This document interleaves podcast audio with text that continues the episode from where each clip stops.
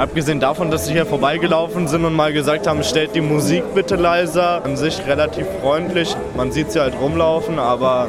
Ja, die machen nicht so viel hier. Also sie sind friedlich, nicht so wie die Polizei. Was haltet ihr generell von so einem kommunalen Ordnungsdienst?